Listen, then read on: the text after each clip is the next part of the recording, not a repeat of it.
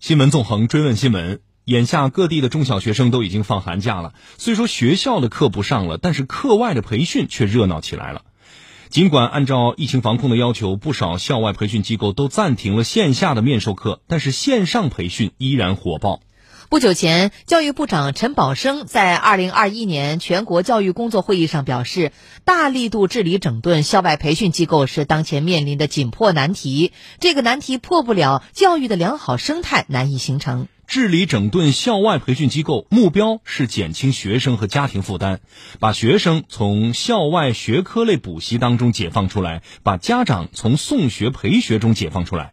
这件事儿非办不可，必须主动作为。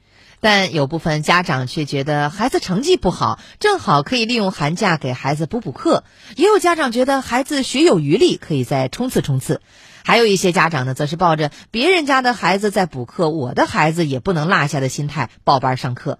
于是呢，寒假期间各类培训班热度不减。那么，补课焦虑到底该怎么解呢？我们来听总台央广记者常亚飞的报道。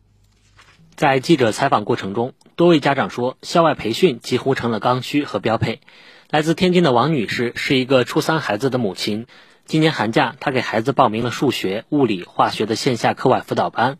她说，孩子自觉性差，学习知识不扎实，是他给孩子报名课外补习班的主要原因。孩子没人管，自觉性又差，所以学习成绩就开学之后就发现哪哪都不行，就想给补充一下。实际上，我觉得还是以日校老师的知识传授为主，课外班更多的是一个巩固啊，一个多练习的这这么一个作用。云南的家长谢先生也是出于孩子自身学习情况考虑，正在考察英语培训班。和天津的王女士不一样，她的孩子认为自己学有余力，想要利用寒假的时间冲刺一下。他成绩很好的，他觉得校内的那个水平没法发挥他的最好的水平，他要去校外再提高一下。所以说这个的话是有需求在，我觉得也是有必要，也是合理的。这个是资源选择的问题。记者在调查采访过程中发现，除了利用寒假给孩子补齐短板和巩固优势外，更多家长则是抱着逆水行舟、不进则退的想法自我加码。虽然自己和孩子都不太情愿，但为了不被别人落下，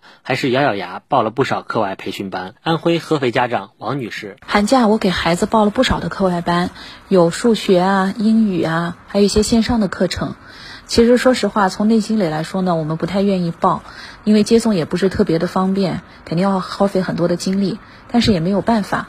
嗯，因为这个其他孩子都在学，如果我们不学的话呢，到开学的时候很有可能就会被落下，到时候想补都补不上来了。这也是现在教育的一种无奈吧。记者拨打天津、安徽、云南等地的课外培训机构电话了解到，今年受疫情影响，线下报名的人数有所减少，但线上的培训却热度不减。总体来说，报名人数比较可观。在记者以小学家长身份咨询过程中，一些培训机构工作人员告诉记者，现在的课外培训时间节点早已提前到了学前班，从小学开始根本不算早。天津某教育机构，其实从学前我们这边就有了，从幼儿园小班，很多孩家长其实早就意识到，从上小学之前就开始报了。我们从幼儿园小班就开始有适合他的课了，语文、数学、英语。很多家长在孩子们上小学之前就开始给孩子报课外班了。在中国教育在线总编辑陈志文看来，在过早的时间段就开始对孩子进行课外培训，家长的自我加码，一定程度上也是对孩子的揠苗助长，可能会打击孩子的积极性。盲目的报课外培训，消耗的不仅是家长的精力，还给家庭带来了一定的经济压力。陈志文说：“减负减去的应该是多余的负担。如果家长和孩子本身就有一个更高的自我追求，他建议相关部门在治理整顿课外培训机构的同时，也可以在校内提供更多样化的、更高质量的教育，让家长们有所选择。堵里边就倚到外边。”你在堵外边，你堵得住吗？变成了家长跟那个相关部门打游击一样，制造焦虑。你不学就怎么样了？包含提前学、提前教等等诸此类的，这些该治理治理。除了这些之外，那么我们是不是也是需要改变一下思路？我们面对中国的现实，尤其我们的国情文化的不一样，家长对孩子普遍有过高或者更高的。教育追求，然后我们争取在校内尽可能的提供一些多样化的、更高质量的教育，最大程度的满足他的多样化的教育需求或者更高教育需求。陈志文认为，家长在孩子成长过程中扮演的角色十分重要。相较于课外培训班和名师名校的辅导作用，家庭教育显得更为关键。家长要树立正确的教育理念和常识，对自己和孩子有一个正确的认知。我们现在实际上大量的负担都是家长给加上去的。那么家长为什么会加？家长也觉得很无辜，因为家长有更高的追求、更高的期望，这个没有错。